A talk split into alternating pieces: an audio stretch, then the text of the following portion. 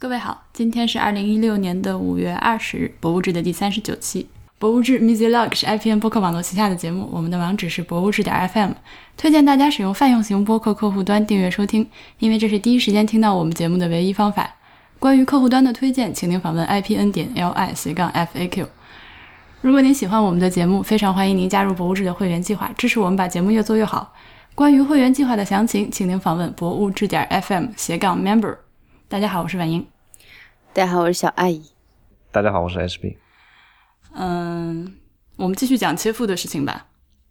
讲到切腹的话，上一期节目，因为我讲三岛由纪夫的时候，我说他自己组了一个会嘛，然后我当时就随口就说了自卫自卫队，然后我勘误一下，他当时组的自己的那个呃怎么讲会叫盾会，然后当时他在自杀之前。做演讲的时候是面对的是自卫队，对，然后但是他的盾会的那个精神也是说要从实武士道精神，要要真的保保卫好天皇和国家传统那种，对，这也这就为什么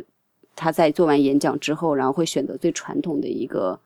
怎么讲武士道武士武士的那种自杀方式，就是切腹来自杀的，嗯，盾会的盾是盾牌的那个对，是盾牌的盾，对，盾牌的盾。然后上一期的话，其实，呃，作为上一期的补充吧，然后就讲到切腹的话，可能会想说为什么会选择切腹这种形式。然后因为就是日本人他们相信说灵魂是寄居在腹部的，然后呢，那切腹的话就是说会把我的灵魂掏出来给你看，来证明我的忠心和清白。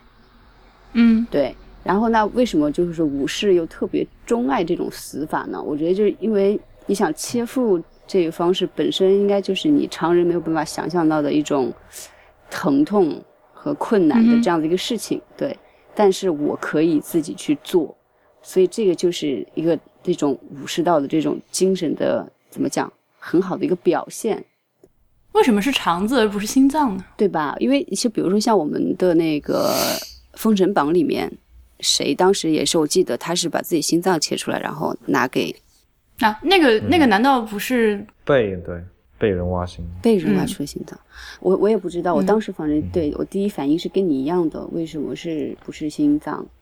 但是因为因为可能心脏肚子的话不太好往外掏啦，因为外面有那个肋骨挡着。对，是是是，而且就是它有一个寄居的那种感觉在嘛，腹部可以包含更多的东西，对。嗯的感觉，然后我记得当时，因为可能，呃，在刚刚开始有切腹这个起源的时候，然后一个人他当时的一个武士，他把自己切开之后，他还把自己的肠子什么的都掏出来，对，然后都抛出去。啊，我也看到这段了。然后所以就就一开始的起源可能就是 就被那个人带的高度太高了，然后所以有。好了好了，我对确实是啊，因为我我对。切腹的研究真的没有这么深，所以所以如果真的有说一些比较错误的地方的话，还请大家谅解。就我只能就是普及一些很基本的东西。然后，呃，当时我这我就说切腹的话是横切嘛，从左到右这种。然后这个其实一字切的话，也是到了嗯江户后期中后期的时候才开始变成一字切的。然后之前在刚刚开始的那个切腹都是十字切，先是横着一刀。然后再竖着一刀，对。但是呢，你想，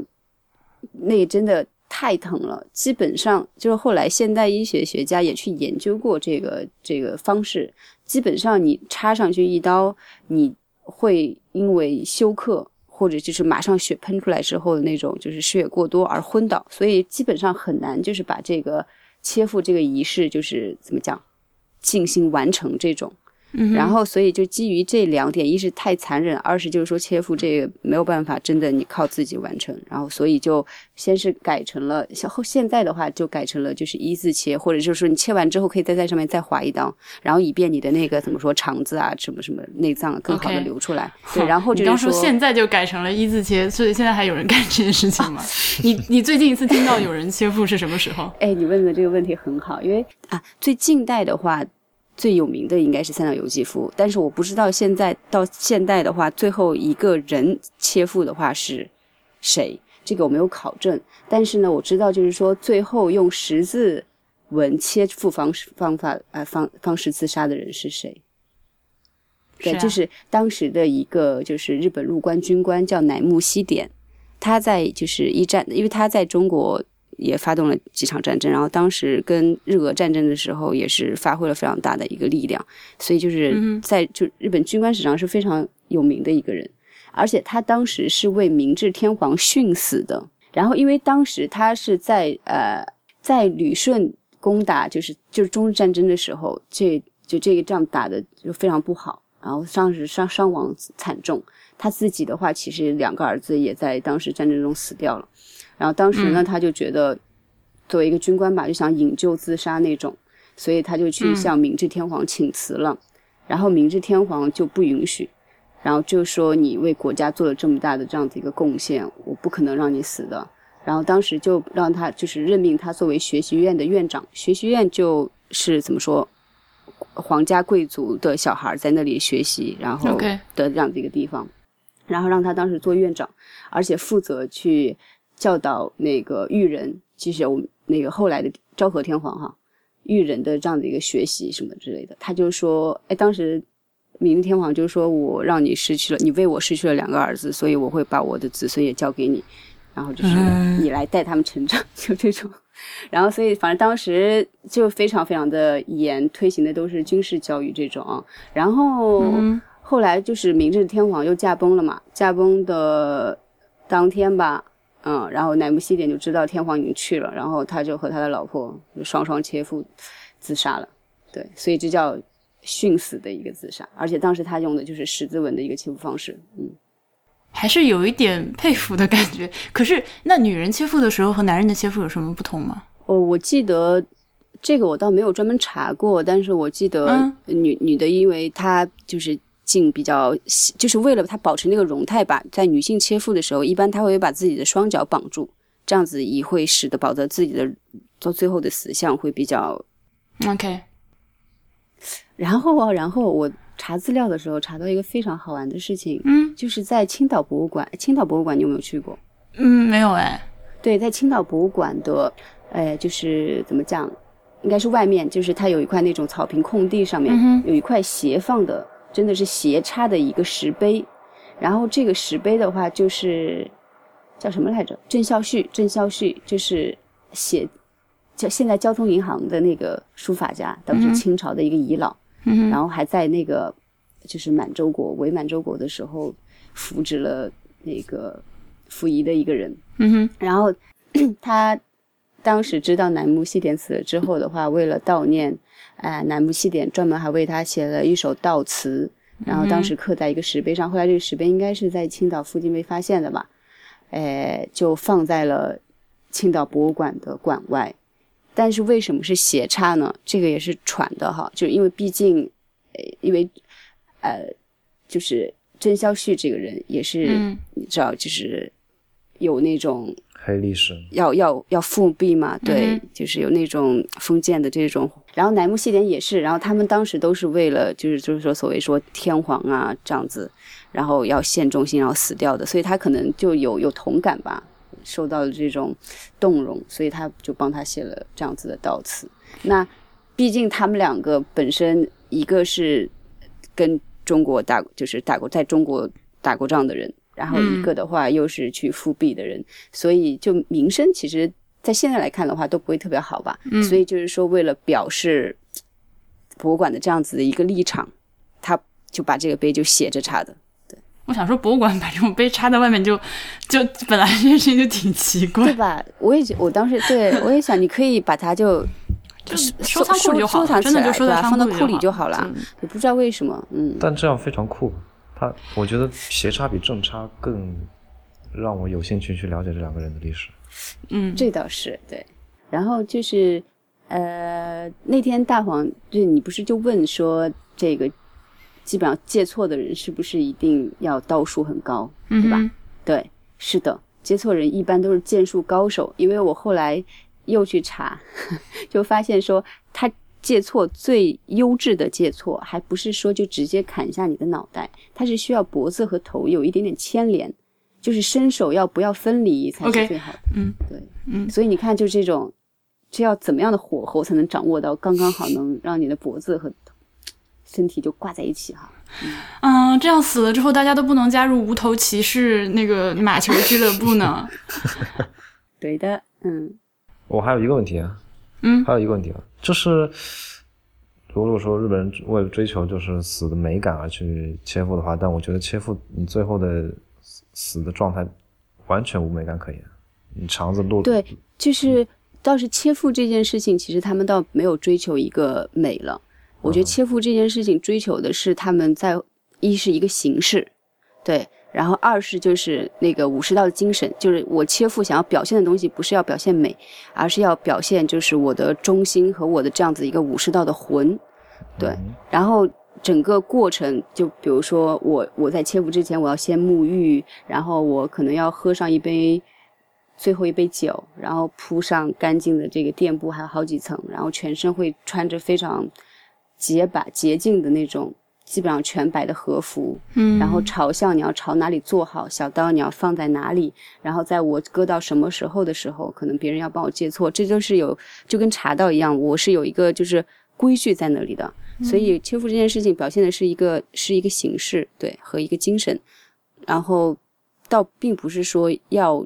要去追求美，只是我觉得当时上期节目说的是三岛由纪夫他。在一直在追求美，嗯，但是只是他死的那个现场，我实在没有办法就觉得他是美的。但因为他死的很壮烈，所以我觉得从壮烈这个上面来说的话，又很符合可能三岛由纪夫他自己所追求的东西吧。嗯，然后哎，大家如果对于就是切腹还比较感兴趣的话，可以去看一下那个小林正树的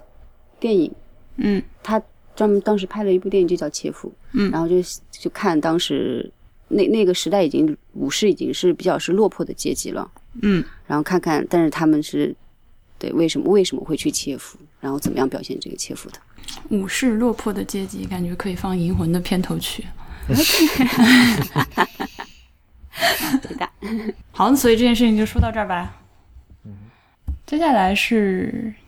今天我们这期要说南京。嗯啊，说起来，刚刚开头的时候还是应该让某人用南京话，对啊，做开场才对，今天才会比较的 appropriate。嗯，今天这期说南京呢，有好多要说的事情。我们先有两篇关于南京的听众反馈。嗯，上次做的时候没有念，就特地留到了今天。呃，第一封邮件是来自一位。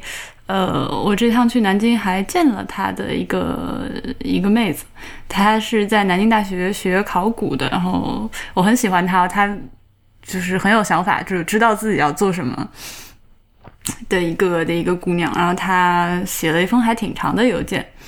他说：“今天播客节目里面，BTR 说到电影博物馆的特点中提到博物馆地方性的问题，认为各地的电影博物馆应该更加关照到本地的电影文化、电影导演和电影作品。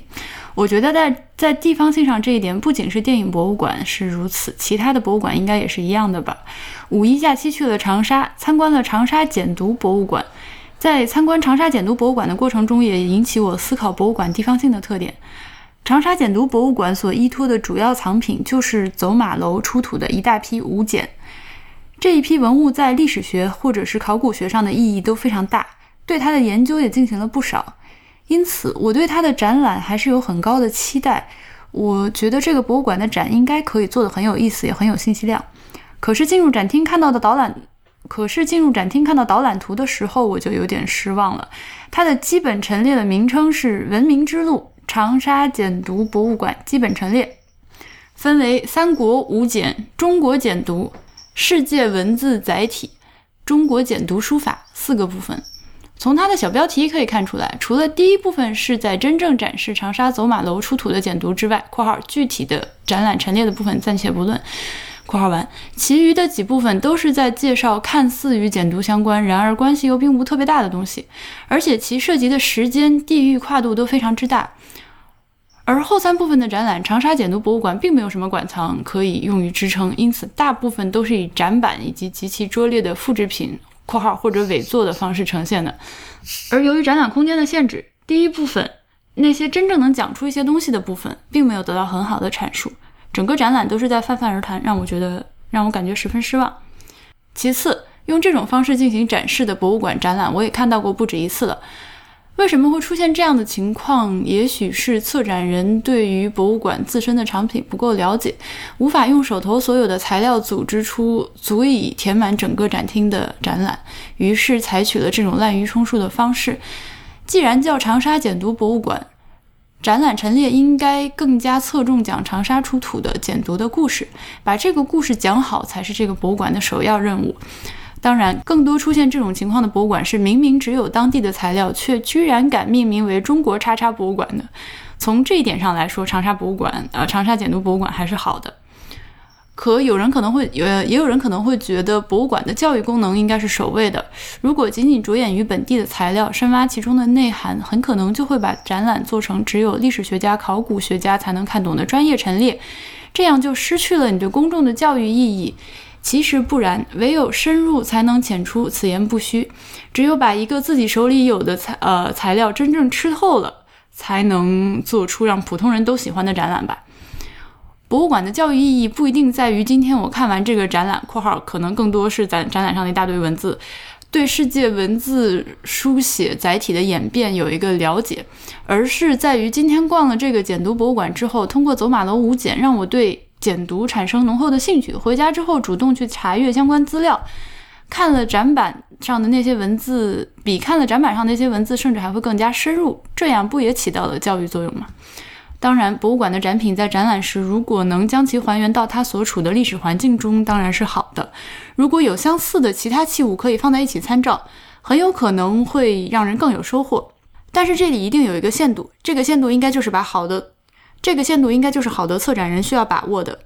但是当你还没有这个水平把握好这个度的时候，还不如就好好利用你手上所有的材料。就好比老师会告诉我们，当我们肚子没有货的时候，写文章的切入点一定要小。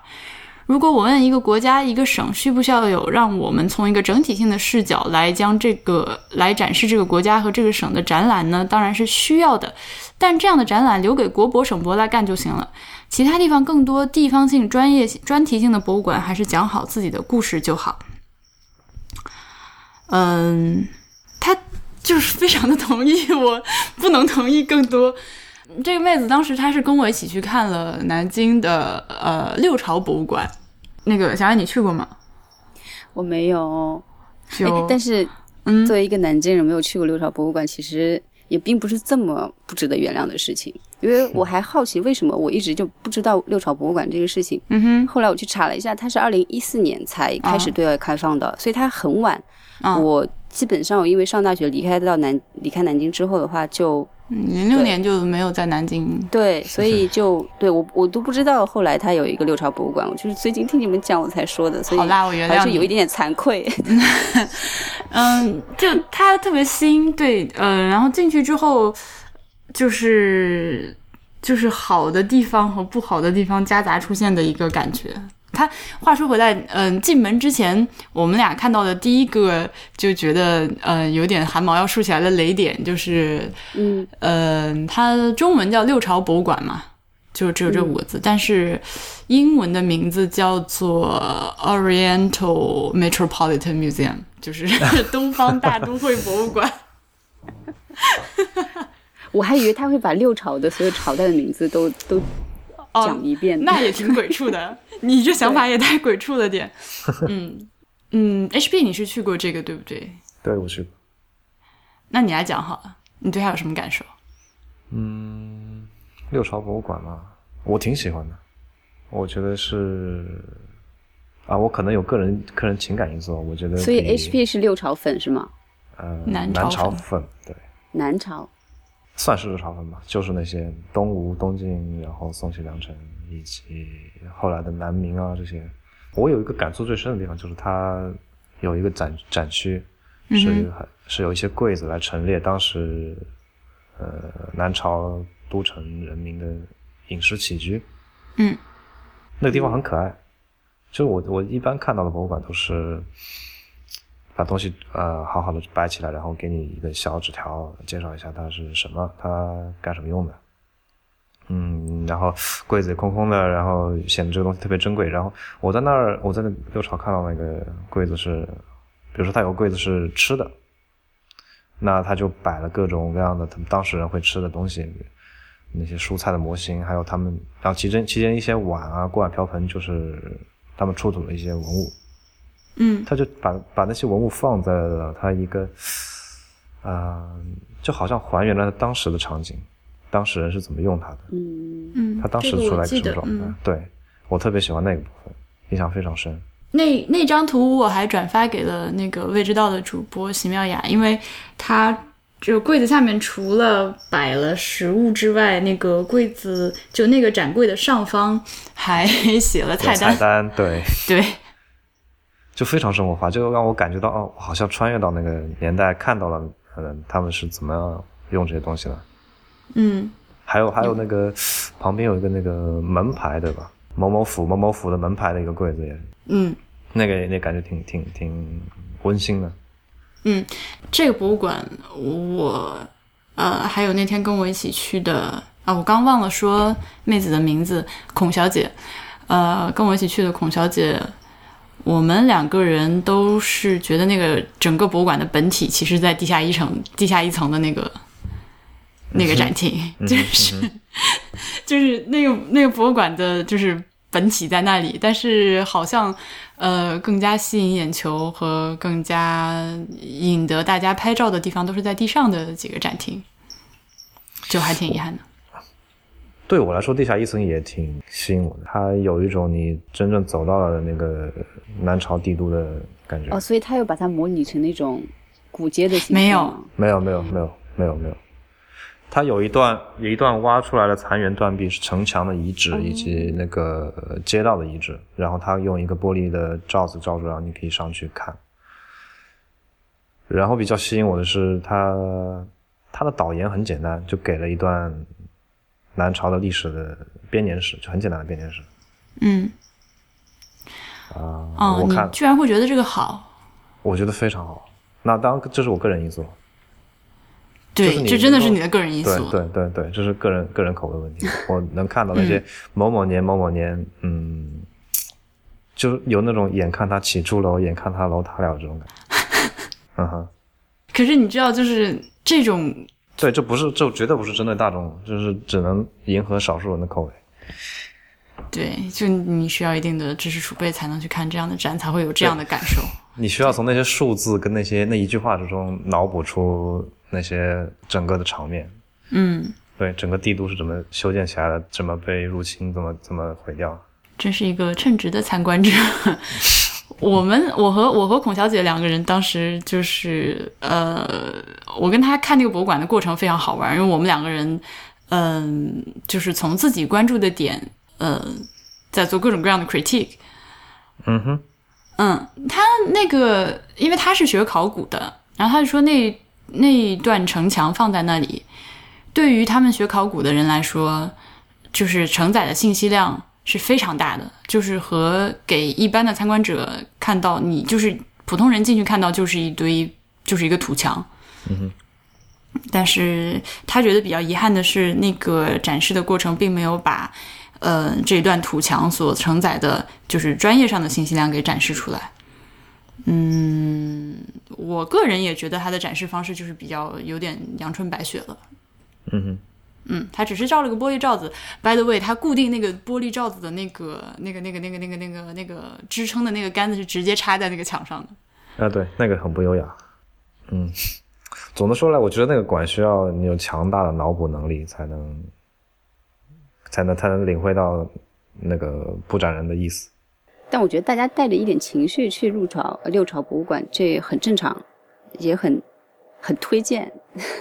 嗯哼，这当然我是极力推荐的。对，因为因为你知道六朝讲起来的话，就历史上有名的短命王朝嘛，然后就是文化各方面其实都很灿烂，但是到最后都挂的都比较惨啊，就是那种短命君主的典型啊，所以多多少少会有一点那种感伤的情绪在里面，至至少对我来说，我肯定是有一点的。那我就觉得，就是稍微有一点点这种情绪去看的话，会会可能有一些些不太一样的。我准备带着这种情绪去看。嗯，好，一定要你什么时候回去？我们一起去。请一定要。嗯，你说到这个感伤的情绪呢，这个博物馆还有一个点是，它大厅里面我不太能理解一件事情，就是，嗯，策展人很努力的要把，就是南京，就是六朝这这个时期的南京城和同时期的罗马做对比。哦，为什？当然有它的原因，因为当时六朝的时候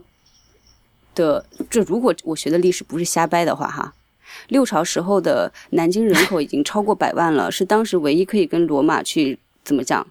相抗相媲美的一个城市。当时可能世界上唯一两个过人口过百万的城市吧，所以他才会跟罗马去比嘛。这个 OK，但是我不明白为什么他会把这件事情就是提到一个那么高的高度。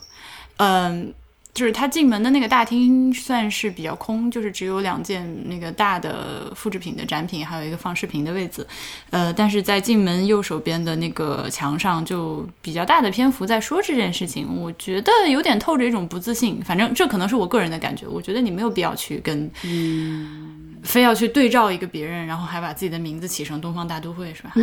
对，有点有点这，我我明白你想讲什么。嗯哼。我觉得是一种是是一种矫枉过正吧，他可能知道大家在大家心目中南嗯南朝永远是一个偏安一隅的小朝廷的感觉，但他想证明给大家看当时的情况是怎么样。那我觉得不真的不必。对，也许他就是用力过度，然后让你让大多数人导致你觉得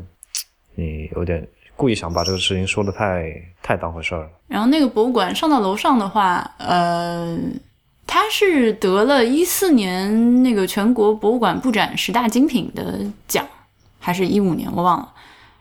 反正是得了奖的，就还挺好看的，我只能这么说。对，就还挺好看的，没错。嗯，但是你如果摘去它那些就是装修的部分的话，嗯，内容就可指摘的又我就觉得还挺多，有点遗憾。嗯，就是弄得太弄得太好看了。嗯，那等于说他，诶，所以。因为那建筑不是说是就贝聿铭、就贝建中他们的那个贝氏团队设计的吗？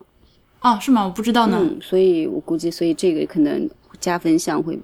比较是一个比较加分。那如果是这样的话，那肯定是建筑是建筑，那个展陈设计是展陈设计，这俩事儿应该没有关系。所以是说展陈方式上你觉得还挺好的，是吗？我就是不喜欢他的展陈方式。嗯，他呃。就就是过于要做出一个适合的给大家摆拍的空间了。你说哪一部分？你说那个名人部分吗？嗯，你是说顶楼那个名人是？都不用说到那里。比如说二楼上去之后，他一开始上来呃青瓷，呃有一个房间是弄得很嗯一个方方正正的房间。我我知道了。中间那个展柜。很小，然后东西是一个平铺的状态，然后也很少的 interpretation。嗯，周围是四面那个半透明的影壁，影壁后面是竹子，然后地板是木头的，还有一些石子。反正整个环境倒是弄得很漂亮，但是我会觉得，嗯，不是我喜欢那种东西，就是他他把重点放错了。我就是他，你意思是说他的布景太过于华丽，以至于。吸引了人的注意力，而没在展展品本身上。嗯，而且展品本身也没有做好。就如果你把布景做的那么好，然后展品和那个对展品的那个展示和解释都做得很好的话，那当然是最好的结果。但是我觉得，呃，跟我一起去的孔小姐也觉得他们就是力气使错了地方。嗯哼，嗯，对，就是同样的这个问题，就是出现在整个二楼展厅的很多地方。它有一个展厅里面是。啊，把那个《兰亭集序》什么的，就是印成 啊，我知道，那个、那个、那个确实挺过分的，对吧？你也觉得挺过分啊？就但但我能理解他这样布展的目的，还是像像我说的那个呃实物那个柜子一样，想让你看到这些东西它原本的状态是什么样的。哎，它原本的状态不是这样的呀？不是吗？我不知道，我不知道。也许也许他在当年某个人家里嗯摆着的时候，他是在一个这样的环境之中。有影壁，有竹子，有木头地板。那它只是一个，一我觉得只能是一个一个一个抽象化的一个展一个样子。呃，楼上还有一个展厅是，就历史文化名人啊，就你刚刚说的那些。但我那天因为是宿醉去 看那个。真的是胃痛到不行。然后，嗯，到了那个展厅之前的时候，我就跟跟孔小姐说，我们 左右我不行，嗯。嗯，两人就一起看了看那个周边的一些设置，然后，呃，它比较吸引我的一点是，虽然，嗯、就是顶楼的那一层展示的内容，我觉得就真的是不看也罢，但是，但是他在那个开始展览之前，他把自己就是这这个展陈设计的 concept 这样的一个东西很直白的拿出来给观众看了，这是我第一次在国内的呃博物馆里面看到这样一个东西。你可见这个博物馆或者说这个设计团队是有多么在意自己呃这个装修的这个 这个 concept 这件事情，他已经到了要把这个东西呃。单拿出来给参观者展示的程度了，呃，这个该不该展示，我觉得都可以单说，因为从我的角度来讲，因为我是关注这件事情的，我肯定希望看到更多的资料，因为这种东西是，嗯，如果一个展它决定不给你看的话，你作为一个普通参观者，你就是永远都看不到的，你不知道他的思路是怎样的，所以我能看到我很开心，但是把这样的东西单拿出来，就是。从另外一个侧面印证了我刚刚的那个感受，就是他把重点，我不能说他放错吧，反正就是从我的观点来说，我觉得他就是力道使的使在了一个有对有点歪的位置嘛。但是这个博物馆呢，话又说回来，还是很好的。对我真的非常喜欢，从感情上我就非常喜欢，就挺好的，大家去看一下吧。就环境也还蛮好的，约个会啊什么的，嗯，注意避开一楼那个放片子的那个大屏幕就好。那个应该是唯一全馆唯一一个丑的地方，对，那个是真的丑。这个和我们刚刚说的，就是孔小姐的那个邮件里面说到的在地性，对我绕回了那封邮件，就是从在地性的角度来讲，就是展示。本地的，然后把精力都放在阐述，呃，本地的历史和那个考古的呃发掘的成果来，就单从这一点上讲，这个博物馆是非常的好。他，嗯，他的自己的 mission，他要做的事情搞得很清楚。没错，对，这是我刚才间或吐槽各种，但是说到最后要夸他的很重要的一点就是这个，不会像你想你想说反例吗？我刚好。跟我你在念孔小姐邮件的时候，我想到了一个反例。嗯，你讲。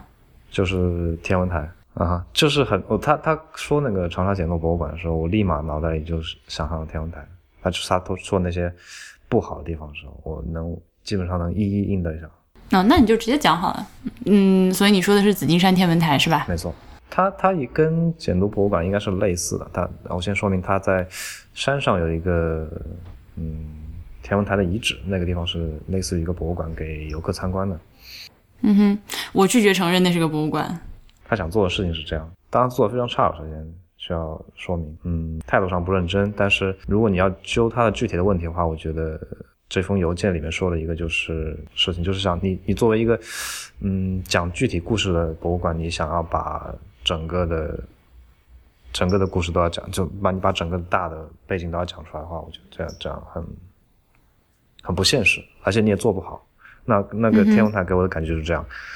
它是嗯，天文台应该算是呃，就是中国最老的、最最最早的一个现代天文台了。它有其实有很多属于它的故事可以讲的，但是他想要做的是一些关于就是很泛泛的天文科普，然后介绍一下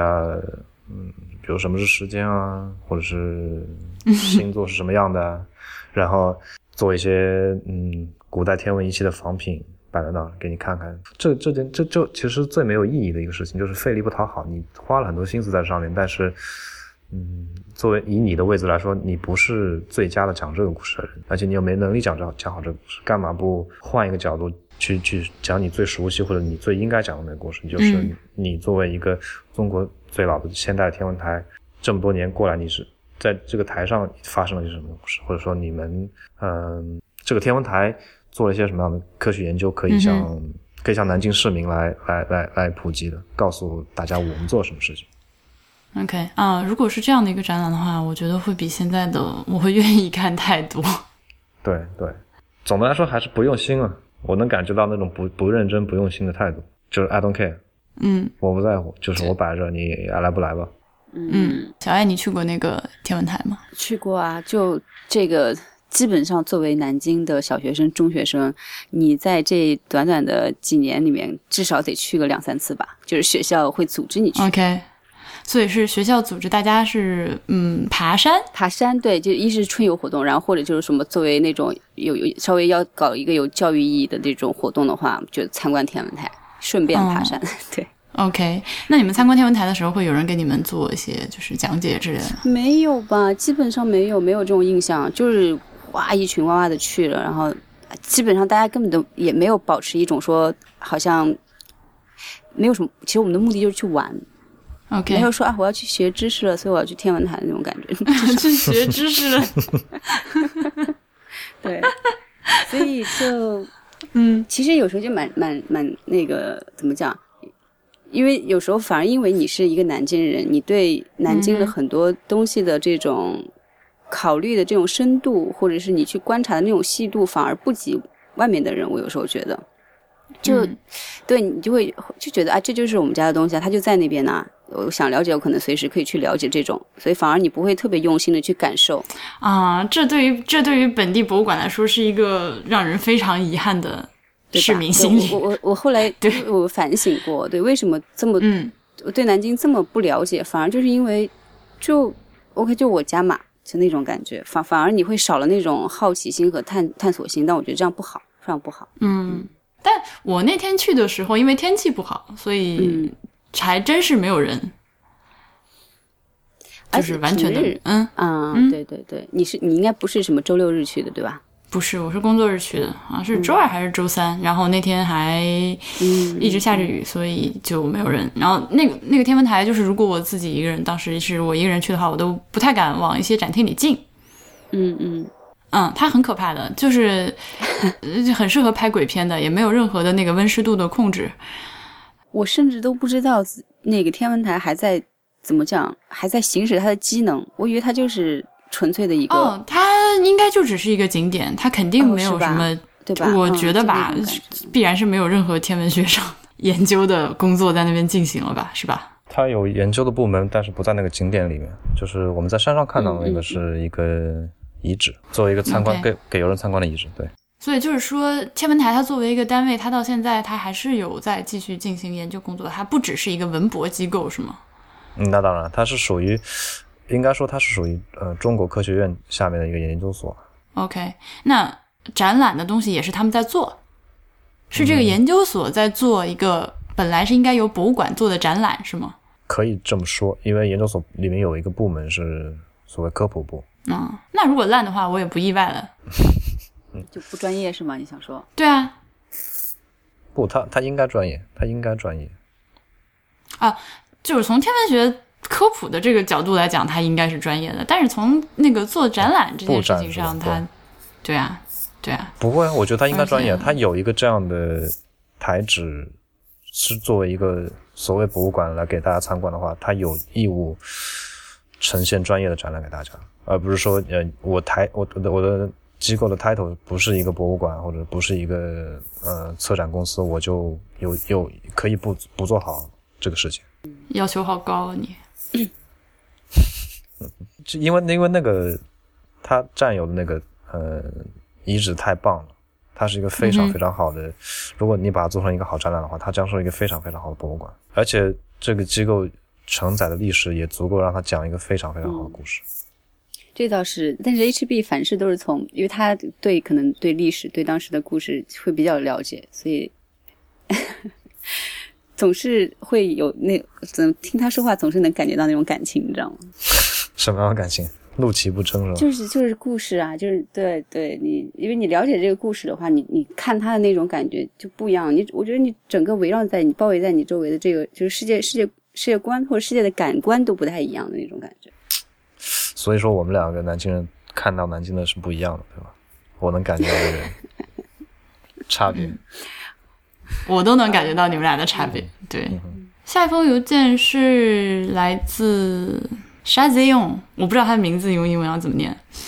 嗯，我就拿法语念好了。Shazion，呃，这位 Shazion 说他在从第一期开始补番，最近博物志也是成了生活中的一部分。他说，在博物志三十三期“建筑师可以为博物馆带来什么”里面，大黄谈到了某个塞纳河边的博物馆。嗯，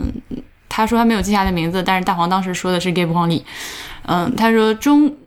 在一个小的黑色空间里若隐若现的展展示藏品这样的东西，让我想到了在南京博物院里看到的一种类似的做法。在南京博物院里常设展览中的古代历史部分，在正常展览之间有这样的小隔间，这样的空间里展示了很多与周围展览类似的物品，只不过不是像其他的展览那样每一个展品都分别摆放、分别设置小牌子，更是像是一个多层的大柜子里密集堆放了大量的藏品，并没有任何的说明，好像在展示自己藏品多的样子。与前面提到的博物馆那么不同的是，这些小的空间比较明亮，而且就是让参观者进去看的。这些小空间外面有个标牌，写着是标本室。嗯，然后他说还有一处类似的做法，应该是在六朝博物馆。括号，也许是南京博物院，记不清楚了。括号完里面，在展厅最中央的位置有一个非常高，几乎到达天花板高度的大柜子，里面密密麻麻地盛放着起居用的瓷器。呃，实在找不到照片，只能拿《Game of Thrones》里面的截图打个比方，和下图的那个他放了一张那个千面人工的那个 照片，放图放的好好玩。他说和下图的状态很像，嗯，只不过这些放脸的地方，博物馆里面放的是瓷器，当然没有那么恐怖。感觉这个设计很可能是作为博物馆布置装饰性，或者是引导视线和引导参观路线而存在的。嗯，因为之前在北京和其他地方的展览中好像都没有见过类似的做法，再到南京上大学之后首次见到，所以印象深刻，觉得还挺有趣的。这次听到大黄说的话，觉得这些东西和他的描述很相似，所以想请教主播。不知道这种设计与之前的描述有没有关联，以及能不能分析一下这样的功能？嗯，我自己的话不太喜欢这种东西，当然这是我个人的一个之前被一个这样展览的这样布展的展览伤到心了，就是我好像是在第四期还是第五期的会员通讯里面写到过，就是位于巴黎郊区的枫丹白露。枫丹白露宫的中国博物馆啊，这件事情我也在节目里面反复的说过，我有多伤心。嗯嗯，他们就是很高的柜子啊，然后那个很高的几个展柜里面，密集式堆放了从圆明园拿去的各种各样的瓷器、玉器、水晶、金器、珐琅器，这样。嗯，我去看那个展览的时候。就是带着情绪去的，所以，嗯，当所以当我看到看到那些东西的时候，就是整个是眼泪根本控制不住的在往下流。它让我觉得，在那种情况下的展示是一种对展品，就是对文物，包括对自己，呃，他们的侵略的这个历史，还有是一个非常不严肃和不尊重的状态。我有一个呃看这个问题的角度。就是，请讲。我觉得，我觉得你之所以不满意那那样的展览，是因为它就是处在走廊大柜子里这些产品，它并没有妥当的安置它，或者说，如果他他把他用一个大柜子密密麻麻放好所有展品，但是每个展品都妥当的安置，然后给他们嗯保持很干净、很适宜的文文物储藏的环境，只是他没有一个小牌子告诉你这是什么东西，他只当一个装置性的墙或者是一个装装饰性的柜子在。走廊中间，让你走马观花的看一眼，你觉得这样可以接受吗？这是我不满的原因其中之一。所以就是你本身就是不太满意这种，你不太喜欢这样子陈设陈设的方式嘛，对吧？就不管它是不是因为就是有它历史的因素在，还有就是说他把所有的乱就是各各类的这种，比如说中文物都摆放在一类。以及就是本身这个密集堆放的这个形式本身的这个形式你就不喜欢对吗？OK OK，我想到一个好的例子，不是不是不是的，我不是这么盲目的反对这样一个形式。呃，我我想到的例子是上海自然博物馆，嗯，地下一层有几个展柜是也是高到天花板的展柜，然后里面摆放的是那个动物的标本，但大大小小的动物啊，有些那个比如说海螺啊、昆虫啊、蝴蝶啊之类这样的。嗯，首先它很漂亮，摆的很整齐，然后温湿度控制的非常好，光照也适宜。呃，摆放的距离和高度都很适合参观者参观，然后而且是按照是有逻辑的摆放的，我觉得这样就非常好。那个那个那个展厅，呃，虽然我身边有两千个小朋友，但是我看下来还是觉得心旷神怡。所以并不是说你东西堆在我面前我就不喜欢啦，只是堆法和堆法不一样。没错，这个这就是个点。嗯，对，我觉得堆放是一个很巧妙的，嗯，手法来来给大家看你那些无法把它精心布展的馆藏文物。我觉得对那些馆藏就是藏品特别多的博物馆，这是一个非常不错的做法。我比如说这个展里，我没有办法把我嗯大多数的文物都拿出来去。嵌套进这个展，那我可以做法是把这些文物用妥当的方式作为装装饰性的嗯装置来来穿插在这个这个展厅中间，这样你想看的人也可以看到。对，嗯，我要反对你装饰性的这几个字，但 是比如像刚刚邮件里面提到的南京博物院的古代历史厅的那个呃那个展厅，那几个展厅就是写着标本式的，它。是一种，嗯，我先岔开说，就是我们在上博物馆学的课的时候，每次去参观，老师带着我们去参观博物馆，有一个很大的福利，就是可以进到他们的仓库。嗯，那种开心的感觉是很难描述的。对，我很开心，就我我觉得博物馆能够就是把这样，呃，就像南京博物院这样。呃，标本室这样的东西打开给人看是一个非常好的事情。就是它，就是虽然我们以上提到的几种都是把东西放在柜子里，把一堆东西放在柜子里，没有单个进行阐释给博物呃给参观者来看。但是这几件事情，不管是从性质上，还是出发点上，还是最后得出的效果上，还是对我个人就是感情上的影响，都是完全不一样的。OK，因为我因为我听你读这封信，我想到那个梵蒂冈的。博物馆，我感觉那个博物馆就是在走廊的走廊上放了很多，嗯，可以说它装饰性或者它也是有意展示那样展示的，嗯，藏品就在在通往每个建筑之建筑与建筑之间的走廊上就有很多，我在这个走廊上都看到了很多很喜欢的东西。嗯，比如说呢？我记得有一幅古代的嗯航海地图，那个是我印象最深的一个展品，就在走廊上，非常不起眼。如果你稍微走快一点，你就错过它了。你说的是地图厅吗？不是地图厅，是一个走廊。我印象中是，他身边都不是，嗯哼，他身边都不是地图，只是在一个走廊上。我记得在一个嗯卖纪念品还是咖啡的柜台不远处，然后我刚好巧在那儿呃歇了一会儿等朋友，然后我就看到身边有一个这样的地图，然后我就仔细看了一会儿，特别喜欢。你实在不是一个标准的，你你不是一个很好的样本，我觉得。我知道啊，你你你说你的。呃，梵蒂冈它是，嗯，它的那些走廊们。呃，你刚说这个小走廊，我听你说应该就不是我要说的那种。但是梵蒂冈它的那些大走廊们，包括什么坦厅、图厅，还有那个叫什么名字来着？就是那个两边全是被凿掉的小鸡鸡的大理石像的那个、那个、那个、那个、那个、那个、那个雕塑的那个走廊来着。它虽然是一个走廊的形式出现的，但是这个走廊就是展厅本身啊。所以就是，呃，为了避免我们的听众产生这样的混淆，就是啊，这个我了解，就是它它它本身建筑是个走廊，然后你把它当做展厅，就是我我我知道它是一个。展厅，我说的那个走廊是它，对，它实际意义上它就是个走，就是真的是个走廊。对，OK，那我们就接着接着这封邮件直接往下讲南京博物院好了。嗯，南京博物院有好多要讲的东西啊，怎么办？先从哪里开始？嗯，南京博物院我那天去的那个时间呢是早上十点钟，我们没有吃早饭，所以进去了先找吃的，结果就被那个食堂，我觉得那个食堂真的非常的可爱。对对对对对对。是一个引人入胜的点，干嘛笑我？没有，OK，蛮好的，这个切入点很好，我觉得。他的那个食堂呢，就是我反正第一次在国内的博物馆里面看到这样的，就是就是像员工食堂和大学学生食堂一样的那样的一个一个设置。就你进去之后是呃那个窗口，呃窗口上方就是密密麻麻的贴着菜单，嗯，菜单就是每份多少钱什么之类的。是在地下吧？在底下，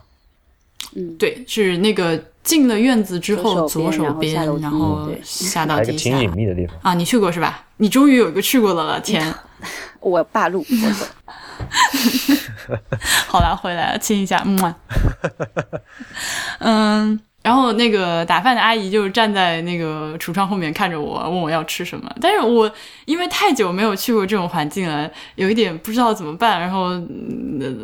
就反正愣了好一会儿，嗯，觉得还挺亲切的。食物的话，我那天是呃吃了一个家常豆腐，然后还有一个肉丸子，一个狮子头，一个一个一个大肉丸子。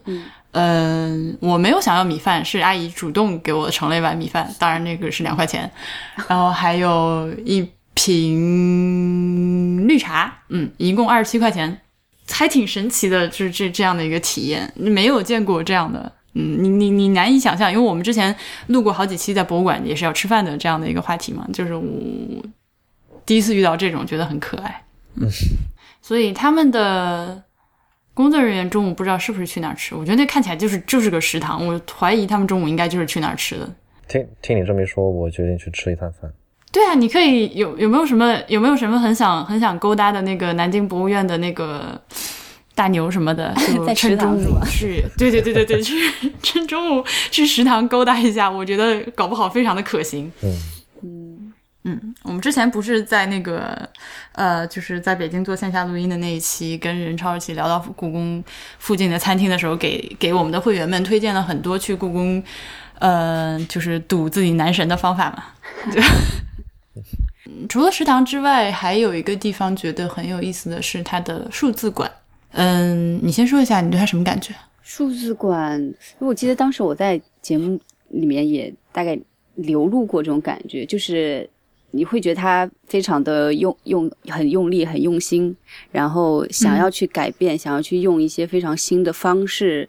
呃，怎么说去去凸显，就是我讲南南博的这样子的一个一个地位和它的先进性吧。然后就是说去了之后，我觉得在视觉上还是有一些哎蛮有冲击的感觉的，比如说有那种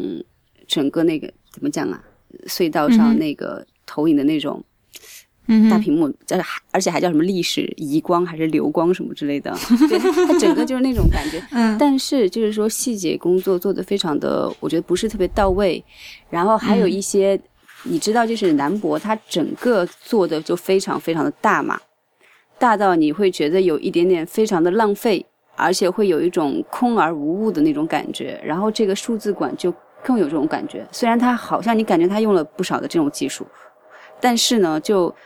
我从中并不能除了哦，就是说这是在用用用技术的一些东西在做之外，你并不能获得更好的这样子一个体验，或者能从中获得更多的这样子的一个怎么讲知识吗？这这是我自己的一个单纯的感受。嗯，首先你居然觉得它空而无物，我觉得那个里面信息量太大，过载。哦，哎，但是因为哎，怎么讲呢？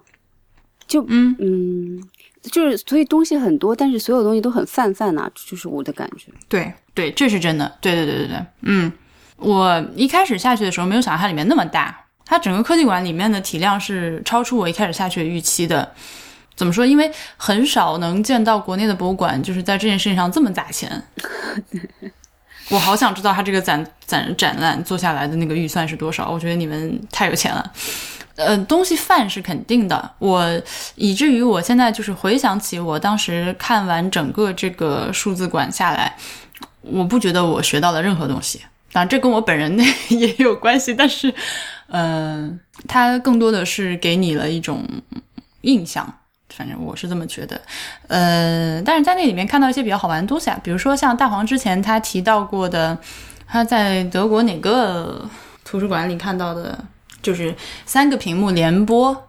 然后就是这三个屏幕同时播出的内容，就是实时的同步，但是内容是不一样的。这样的做法，我这次在那个呃南京博物院的这个这个数字馆看到的。嗯，还有他反正讲的是秦始皇，然后就是下面还是就是屏幕旁边是有很多人就是很认真的在看的。嗯。然后还有一个就是，它除了东西泛之外的，我觉得它的那个展的点之间没有逻辑。啊。比如说，我走到一个地方，突然间他开始给我讲爱情，对对对，然后呢，在过去以后，他就是在讲那个，对，讲讲的是史上的各个历史人物的爱情嘛，里面。就是出现了好多组，然后开始放视频，然后你再拐到一个地方，然后里面进去黑黑的一个小屋子里面，然后又有一个电视在放视频，然后发现它是在放什么物种的起源还是自然的起源啊？对对对对对对对，哈，对，嗯，对我就是那种感觉，我就觉得我的，他那个就因为爱情的那个区域对我冲击实在是太大了，就是。左边的墙上就是是一个电子照片墙，然后还有还有现代的一些情侣照片吗？对啊对啊对啊对啊对啊对啊，然后里面就是他，你都开心的拍手是怎样？在拍大腿。哦，在拍它，OK，就它里面不停的，嗯，因为它就是其实就是一个那个电子相框嘛，然后就不停的在那个放 PPT，嗯，就是就是滚动放照片，然后那个照片反正就是一些我能记起来的什么梁思成和林徽因啊，反正就之类这种，就是俩人的合照，还有什么胡兰成和张爱玲啊，什么三毛和荷西啊之类，有任何意义吗？拜托，然后。啊，这就算了啊！右手边是，呃，我每次一吐槽起来，就是音量立刻变大。右手边那个墙上是，呃，一个很大的投影。然后我当时看到的时候呢，是在放那个，呃，霸王和虞姬的故事。我看的也是，可能他就一直在放霸王。他应该就只是这个一直在重复啊。然后，嗯，他那个艺术表现形式，我此处此处有空气引号。是找了两个古典舞的那个舞蹈演员，然后在那边就是不露脸，只是一个呃剪影的方式，是俩人在那儿对着跳了一段舞，然后，反正就挺雷人的，就 就我不知道你你这样一个东西给我看完之后有什么，我就是啦，他就想展示他的数字馆的那个数字，我觉得。内容其实是其次的，可能。总之，就整个整个整个博物院的感觉都是这个样子的，就感觉反正你花了很多钱，但是真的有时候不知道你想你想要表达什么。啊，那倒也不能说，呃，等一下，也那倒也不能说整个博物院都是这样，还是有好的地方。我等一下再说，我总是先骂再夸。我觉得整个，嗯，这是一个呃，就是这个态度，就是我只要展现我，嗯的设备如何如何好，并不在乎内容是什么。我觉得这是一个。大的官方对待新技术的一个总体的态度都是这样的，不管不管是博物馆或者什么样的，我觉得，嗯，以我的接触来看，就是中国的官方机构对待新的技术，他愿意去拥抱，但是这种拥抱是建立在你展你给大家展示我有多么好的设备或者有多么好技术，而不在乎这个东西背后究竟它的使用价值是什么样的。对我就是随口插一句，跟主题不太没啥关系啊。我此刻想到的就是各种那个，就各种官媒都要一拥而上的做 app 这件事情。Exactly。呃，就是在我们刚刚说过的，就是这个数字馆进去之后，一些互相都不连着的主题拽到我脸上的这种那个展览方式中间，我还是记得一个小的细节，是它就也是就是前面说什么我已经忘记，一拐弯发现开始说宗教，我觉得哎。然后，但是宗教呢，他也没有好好说。反正 他就是，嗯，一个窄窄的走廊，然后走廊的两边墙上都是镜子，嗯，镜子的后面，嗯，有两个那个白描的形象，就是左边是释迦牟尼，右边是耶稣，然后这两个。这两个形象，这两个白描的形象在镜子里面就又互相的映射嘛，就是你从，呃哪个方向看过去，他们俩都是同时出现，然后叠在一起，然后就是你自己走起来，他们俩的那个相对位置还会动一动之类的。只是这个装置本身还挺有意思，但是它旁边就并没有什么其他的解释，然后放的音乐是以佛教音乐。有点，嗯，就挺遗憾。他，我觉得能在博物馆里面看到有人愿意去处理宗教这样一个题，就是这样一个话题，我是已经有点知足了。其实，但是，反正不幸就是也没有什么更多的展开了，就是这样摆了一下。他好像觉得，我既然这个数字馆要涉及到恨不得宇宙的方方面面，那宗教是似乎也应该提一句。你给，反正给我感觉是这样。所以有哪些好的点了？好的，我印象很深刻的是有一个他专门给视障参观者设置的展厅，嗯，是在艺术馆，就它分什么历史、艺术和特展厅嘛，好像应该是在艺术那个厅的走廊的尽头。嗯，这是我第一次在国内的博物馆看到有专门给那个视障参观者设置的展厅。嗯，那天因为我怀疑那个展厅是只有博物馆里面真正来了有需要的参观者，他才会开放给那些有需要的参观者，就是明眼人他是不会让你进去。呃，他但前面拦了一条绳子嘛，我就站在绳子外面往里面观察。嗯，展厅里面，比如说是整个展厅都有盲道，有扶手，展厅的入口处有那个呃拴那个导盲犬的位置。展览的内容呢，也主要是以可触摸的展品为主，当然就是一些他们呃那个南京博物院的馆藏精品的那个复制品摆在那边，然后大家可以伸手去摸。嗯，然后我如果没有看错的话，因为这离得太远了，我我过不去。应该是也是有盲文的那个对于展品的介绍。嗯，我还挺感动的，我还挺满意的，看到这个东西做得好它。里面还有给小朋友的那种展示厅、啊，就专门让小朋友在里面，就是一边去触摸对，然后一边去学学知识的那种，类似于互动什么儿童天地之类的地方哈。有有有，这个现在大家倒是都有了，而且据我所知，比如像杭州市的小学生，还有一个叫做第二课堂的东西，就是所有的小学生会给你发一张那个磁卡，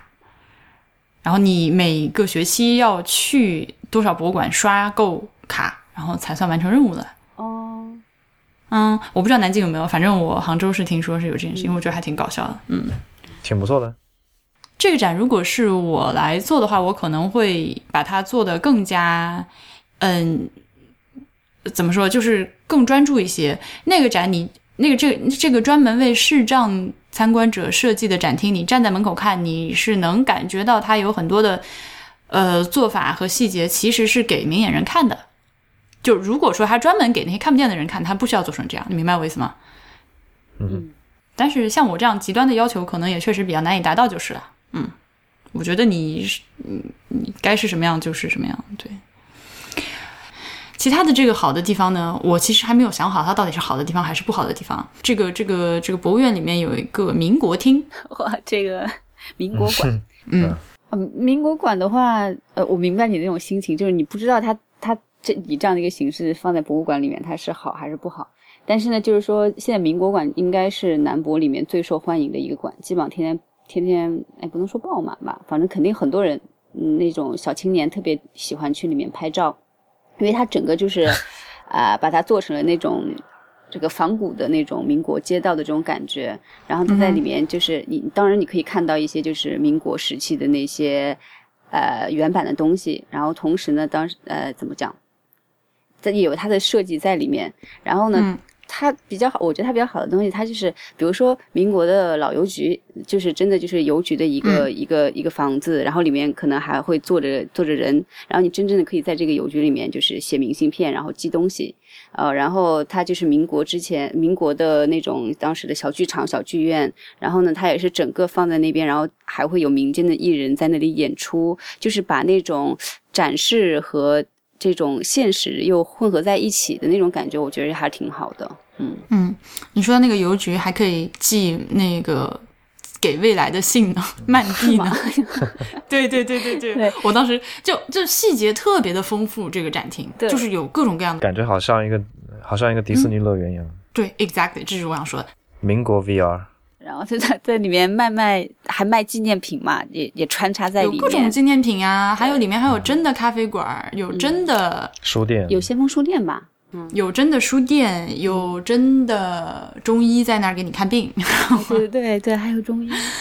然后每天都还会有那个那个京剧的演出。嗯，我当然第一眼进去的时候，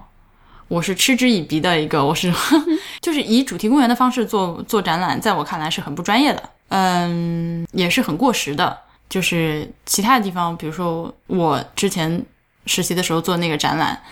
我们就是要做一个新的展览，替代掉原来的旧的嘛。那个将要被替代的旧的就是这样，就是一个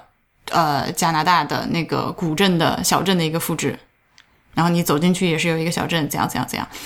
嗯，那个展览是一九八九年做的，跟我同岁啊。为什么说它是过时的呢？就是说为什么这个方式就需要被淘汰呢？OK，你问的好，我反思了一下，就是，并不是因为它时间长，并不是因为这样的一个潮流过去了，它就需要被淘汰啊。首先，确实，它这个事情你必须得承认的是，呃，就是把里面把博物馆里面就是复原成一个什么小镇、小村、什么民国的街道，这是一个潮流，就是曾经在有一段时间里面是风靡这样的做法，到处都在搞。嗯，对，所以它不好的点在哪？但是抛开这个跟风的点的话，我觉得它会混淆一些，就是博物馆的展览和这个场景之间的界限。因为博物馆这个东西不像陛下官他们讨论的那个是一个 institute 的东西，因为你呃，当然了，也有那种 institute 的博物馆，那我们另说。比如说像故宫博物院就是一个典型的 institute 的例子，但是南京博物院不是一个 institute 的博物馆，它的展品都是从原来的语境下拿出来了的。你如果要在一个非 institute 的这个环境下去模拟原来的那个状态，是件很危险的事情。可是我我刚刚说，我们刚刚调调了六朝，我觉得它好的点在于它恰好在某些恰到好处的地方用了这个 institute 的方法，把那些展品还原到了它一个特定的场景之中。所以说，我说度很难把握嘛。对，南京博物院的这个民国馆呢，就是从一个 tourist attraction 的角度来讲，我觉得搞不好比上海迪士尼要好多了。就相当成功，我感觉基本上现在就是最人气的展馆之一。嗯，对，然后就各种妹子拍照什么的，我在旁边看的也是不亦乐乎。然后另外一个我想说的关于这个部分的点，就是他真的在里面做生意。呃，我都能想到我的一些朋友们会很介意这件事情。因为你把那个你的展厅复原成一个样子，和你真正在这个展厅里面卖东西赚钱是两回事，就是有点，我不知道是我们的问题，还是还是这件事情本身的问题啊？就可能就是学博物馆学的人，就是有的时候脑子比较，就是我们会有我们的想东西的方式，就是觉得说你商店这种东西和展厅是绝对要分开的，但是他现在就直接在自己的展厅里面开咖啡厅、开之之类的卖小吃的店。是一种，呃，我觉得非常佩服的大胆。你把它，你你觉得那个是一个展厅吗？它不然是什么呢？就是对你换，但它它确实作为你想，它这个南博的历史馆、艺术馆、特展馆、数字馆、民国馆和非遗馆嘛，它都排在一起的。就是它确实是作为展展馆之一对外宣传的，但是就是对，作为我们比如说观众去的话，其实我是不把它当做一个。展馆来看的，我把它当做跟你刚才那个员工食堂，就是博物馆食堂这样子的一个作用。对，它是一个，对，是行使量子技能的一个地方。对，嗯，我我是那么想的，所以就。我一开始就觉得，如果把它作为一个展馆来看的话，我我是很反感，特别里面就还有什么医生对，然后还有就卖那些什么真的小饰品啊那种啊，你就会，我就觉得就有有有邮局可以寄明信片，这个我可以接受，我觉得哎还可以。其他的话我都觉得有一点多余。但是当我不把它当做一个就是说是展馆，而是就是作为一个风情街来看的话，我就觉得。OK 了，风情街这三个字好烂，我鄙视一下你。好啦，民国风情街好吗？民国风情街，对，就就跟就跟那个一九一二酒吧在怎么讲，总统府附近的那个作用差不多，就是展示民国风情那样子的一个感觉。同时，它又是跟商业连接的，嗯嗯，对我我感觉跟小老师是一样，我我觉得它不是一个，它不是一个展馆，对我来说，对。但博物馆可能是把它作为一个展馆来推荐、推推推出去的吧，所以这确实是有问题。嗯，你们俩居然是这么想的？嗯，它显然是在作为一个展馆在使用啊，就在我看来。所以你讲的这种有违和感的地方，我是可以懂的。但是可能就作为一个本地人，我就自动的已经把它转化成 一个我可以接受的 方式了。我们可以这样讨论一下：你觉得迪士尼是一个展馆吗？是一个展示迪士尼动画世界的博物馆吗？我觉得是的。那我觉得。就是这个民国馆跟主题的公园非常的相似。那如果迪士尼甚至甚至都可以在里面玩过山车或者是吃东西的话，嗯，为什么那个那个民国民国主题馆不能做这些东西呢？呃，因为迪士尼是一个有博物馆实质，就是有着博物馆之实的，没有博物馆之名的一个主题公园嗯哼，就是它说到底，它是一个。让你去玩，让你去花钱的地方，嗯哼，它只不过是恰巧做得很好，然后嗯，实现了一些博物馆本来是应该是博物馆该有的功能，嗯。但是它本质上并不是一个博物馆。所以这个明博馆是不是一个有博物馆之名却有主题公园之实的一个？是啊，OK？所以它所以它的你不满的点在于它用了一个博物馆的名头，对吧我没有说不满，我就是还没有想好我到底满还是不满对于这件事情。因为我我就觉得，嗯，他有很多让我觉得很佩服的地方。就是首先他敢做这件事情，我觉得蛮厉害的。嗯嗯当时也不知道是哪个领导去批下来的这样一件事情，是吧？但 是在文物旁边卖咖啡什么的，但是胆儿还挺大的。嗯，但毕竟它是民国馆嘛，所以其实相对来说，我们有可能要讲到就是文物是不是有等级之分这种，他肯定不敢在本馆里面，就像他肯定没有人敢在故宫里面真正的就搞成。把故宫搞成当时，比如说清朝文化、清朝风景一条街那种，你可以穿，就是在里面还走来走去，还可以坐一坐，那个肯定不一样的。这这是因为，嗯就是有它本质上的那种差别，就是它啊作为这点物和它作为展示品的差别。啊，你这点我不同意。不是就文物，呃呃，这是博物馆最基本的一个道德底线，就是你我还有大黄，我们三个人讨论的那个，就是文物有分不分高低贵贱，是一个脱离了博物馆语境的讨论。就是说，这个东西本身，我们如果不把它放在博物馆里面看博物，馆的话都是一样的，你都是一样的去对待它。对 对对，就是这是这是博物馆最基本的一个底线，它要保证自己。所以为什么现在就是，嗯、博物馆不是什么东西都收的，尤其是像嗯国内的博物馆，因为它就是存在着很多就是跟文物局相关的一些那个调拨这样的事情，嗯，有时候收什么不收什么，就是博物馆它可以争取，但是不是完全能确定。但是比如说像在我在这的加拿大的博物馆，他们这个这个东西都是有很多东西都是后期自己收集来的嘛，然后也这个收集的过程其实是为什么要叫 curator，它会有一个非常。呃，审慎的挑选的过程，因为我知道我的博物馆我的仓库只有那么大，我 stuff 只有这么多，钱只有那么多，我如果东西拿进来太多的话，反而保存不好它，那我就干脆不要。这个就是从另外一个方面就证明我刚说的那个，你知道吗？东西我一旦拿进来，我要对它负责任的那样一个态度。对，所以，嗯，从这点上讲，但我当时倒是并没有在那个博物馆里看到什么就是直接危害到文物本身的做法，所以，嗯，它都是显然是有意识的高开了，对仿品吧？对，对，仿品很多，对，嗯。然后这个博物馆呢，啊，这怎么有这么多要说的事情？对，然后那关于南京博物院，我再说最近最后一件非常好玩的事情，那个是，呃，南京博物院里面有一个星云大师书法展，啊，嗯，对，行所以星云大师你都知道是谁哈？它是一个特展吧？对，它我是一个特展稍微是一个特展我稍微对我在网上稍微查了一下，它是一个特展，是它的看点是什么？一笔字嘛，对吧？看点是一笔字这句话实在是 epic。嗯，对，它是一个特展。然后，新闻大师不这两年很火嘛，老大爷。然后，呃，那个展我根本没有进去，因为人实在是太多。就我觉得那天那天博物馆里面的人就是聚集在两个地方，一个就是那个民国馆，然后还有一个就是这个星云大师书法展。嗯、但是我觉得非常好玩的是，我从来没有见到就是博物馆商店里面大家排那么大的队挤破头要去买什么东西的场景。嗯，那天我远远的看到那一大群人，还以为是有什么事件，因为也不像是你知道博物馆里面，就是如果有一群人站在那儿被导游讲解的时候，他们是一个很松弛的状态嘛。我那天看到那一群人是一个往前上的状态。我离离近了看之后，发现是在卖那个呃星云大师的墨宝的拓片啊、呃对，然后那个拓片拓完了之后吧，你还要把它拿到一个呃，就交完钱了之后，有一个有一个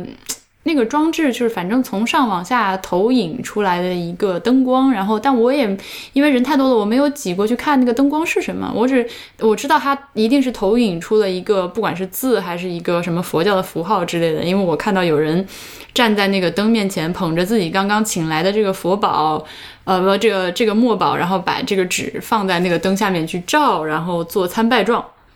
当开光呢，可能啊之类的，对对对，嗯就是那个意思。然后就，哎，我就觉得这挺有意思的，就是在博物馆里面出现了这样一个场景，就是有一群信众在那边，呃，买了一张纸，然后拿小灯照一照。嗯嗯，而且是出现了我从来没有见过的热闹的场景，就是买东西的那个那个。南京博物馆邪气太重。对 你总是 是你不觉得吗？就是在各方面，它总是有这么一些不走寻常路，不同于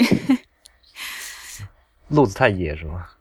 对对路子太野了。不过话说回来，我这次真的是那个觉得自己呃在在南京待了几天，我在反思自己是太我实在是太北方了，就整个人吗？对，就虽然我是虽然我是个中原人，但是但是啊，你你当时问我为什么吗？就为什么觉得自己太北方了？具体的点是对，具体的点是哪儿？因为其实作为一个南京人，说实话，我并没有觉得自己很难，你明白吗？南京本来就不是很难、南北啊，交杂，对啊，所以所以你就你在这样一个地方还觉得自己非常的北，所以就是在这样的一个地方，你会觉得自己太北方，我就我就在意那个点是什么？嗯，就是在我的认知体系里面，就在我很熟悉的和中国的历史和文化有关的东西的这这这这个这个这个知识储备里面，都是关于北方的事情。哦没错，没错，这个是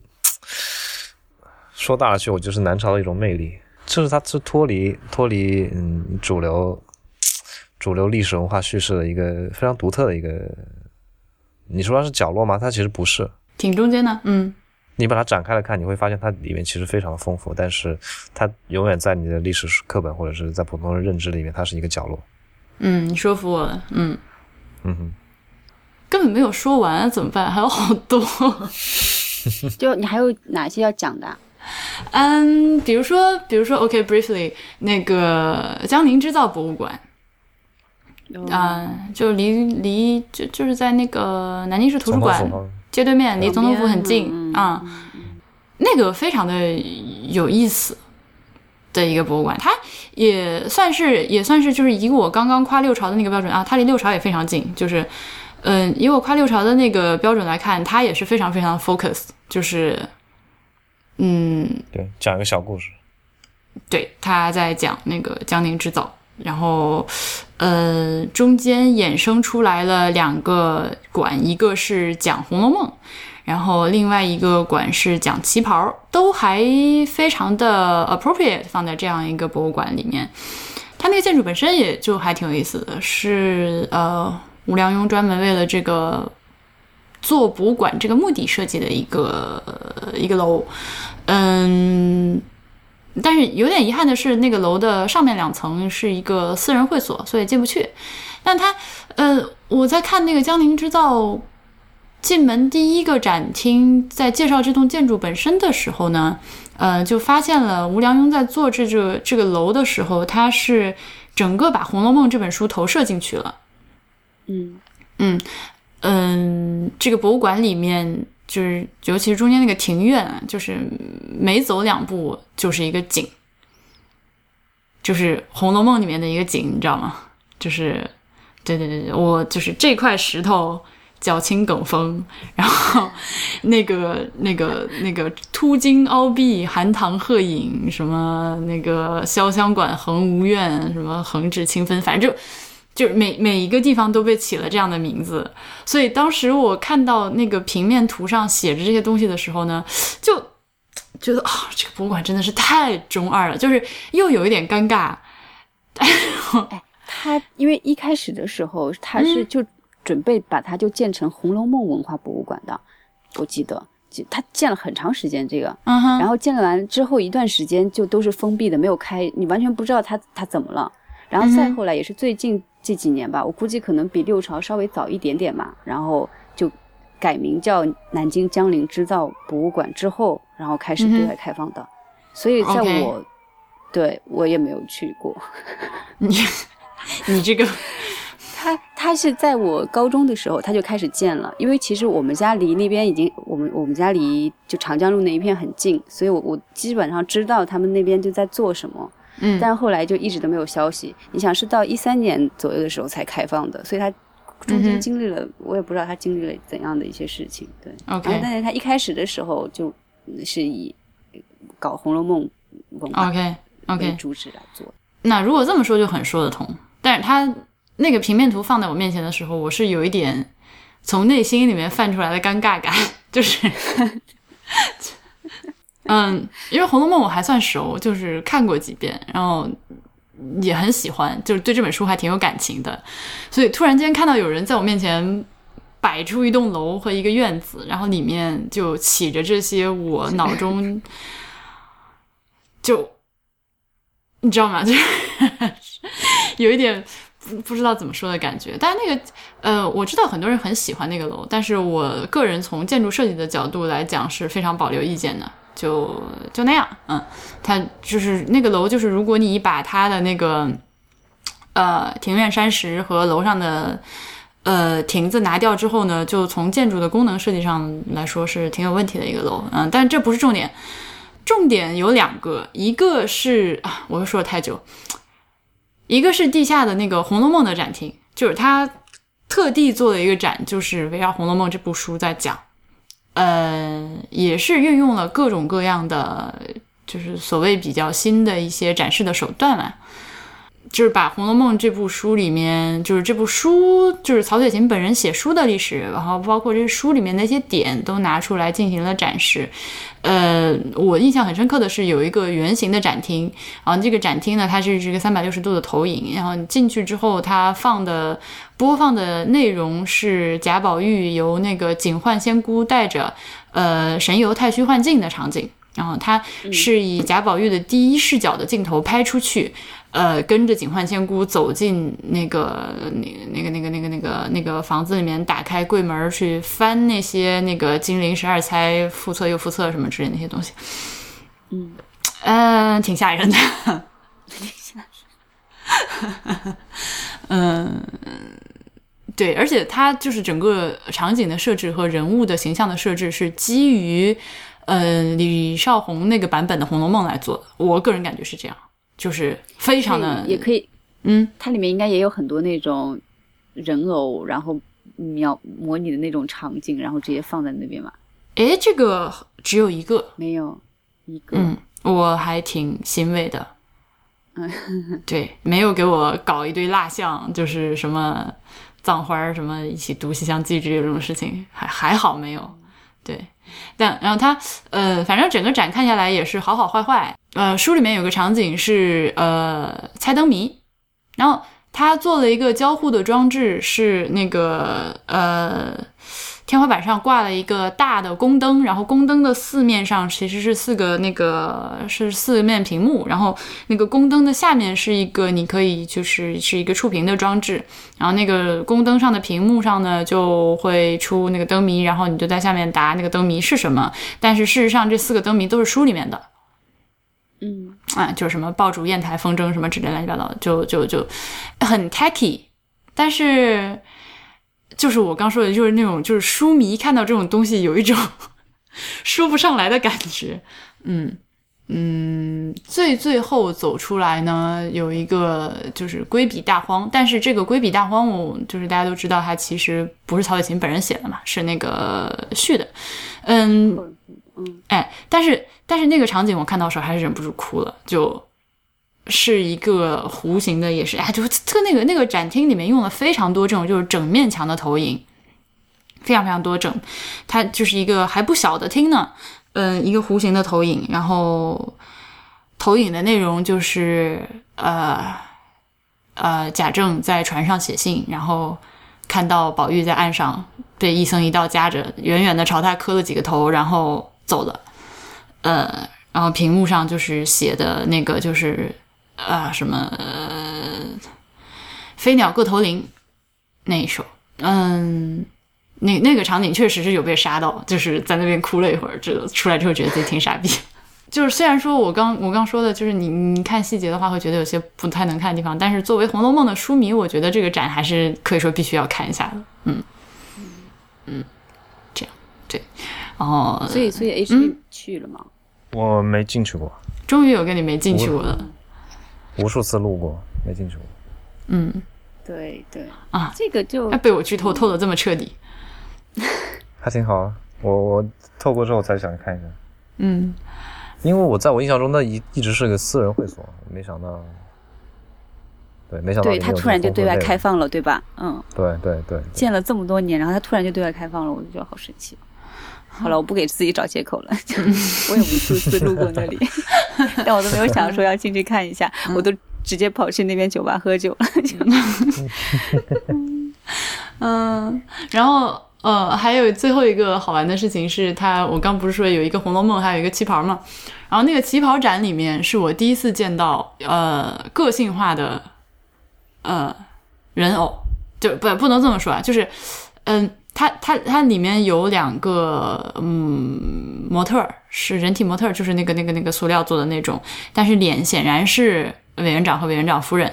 然后哦，对，但你看我的我的问题在于，像这种已经面部细化到了你已经认得出来是谁的这这种模特就要我做的话，我如果是博物馆布展的，我可能就做个两三个，就一个展出，然后再摆两个备份那样就。但是它的那个模特的质感是一个大工大规模工业化生产的质感，就是看起来好像做了几万个的那种，就是就它那个质感完全就是你在街边卖衣服的那个橱窗里面会看到的那种模特的质感，就很奇怪。我我我很好奇他们到底做了几个，就如果真的做了一万个的话，剩下的那个九千九百九十九个在哪对我好好奇这件事情啊。没有可能单纯的做两个，只是质量比较差而已吧。我觉得可能有专业的公司来做这些名人的人偶像，然后他只是订购了一两个。就是他模子其实早就在了，就是又压了两个而已。讲的道理很有可能，嗯。所以接下来是很勉强的结尾，勉强的原因是 因为我根本没有说完，但是，呃，考虑到我接下来要剪这个博客，所以为了我自己的那个呃健康生存，我们本期就先录到这里。关于南京还有很多非常好玩的事情，我个人因为有很多南京的朋友，也对这个地方就很喜欢，就是不出意外的很喜欢。去之前就很喜欢，去了之后发现就不要找，对你不要找借口了，你明明就我爱南京，好吗？我就是因为爱你，所以对，嗯，那就以后有机会再说。嗯，没有说完的东西呢，就干脆放到会员通讯里好了。本期就到这里结束。博物志 Music Log 是 IPN 播客网络旗下的节目，我们的网址是博物志点 FM，新浪微博是博物志播客，Twitter 和 Instagram 都是博物志的全拼。如果您喜欢我们的节目，欢迎您入会支持我们。入会请您访问博物志点 FM 斜杠 Member。从这个月开始，我都会把每月寄出的会员抽奖礼物公布在各个社交媒体上，请大家眼馋。嗯，如果您有任何的意见和反馈，可以来信到博物志 at ipn 点 li。事实上，我只推荐使用这一种方式和我呃来给我们写邮件。嗯。最后还要欢迎您收听 IPN 播客网络旗下的其他几档非常非常精彩的节目：以 T 四嘎、未知道、内核恐慌、太医来了、流行通信、High Story、硬影像、无次元、选美、陛下观、风投圈和时尚怪物。拜拜。拜拜，欢迎大家来南京玩。嗯，再见。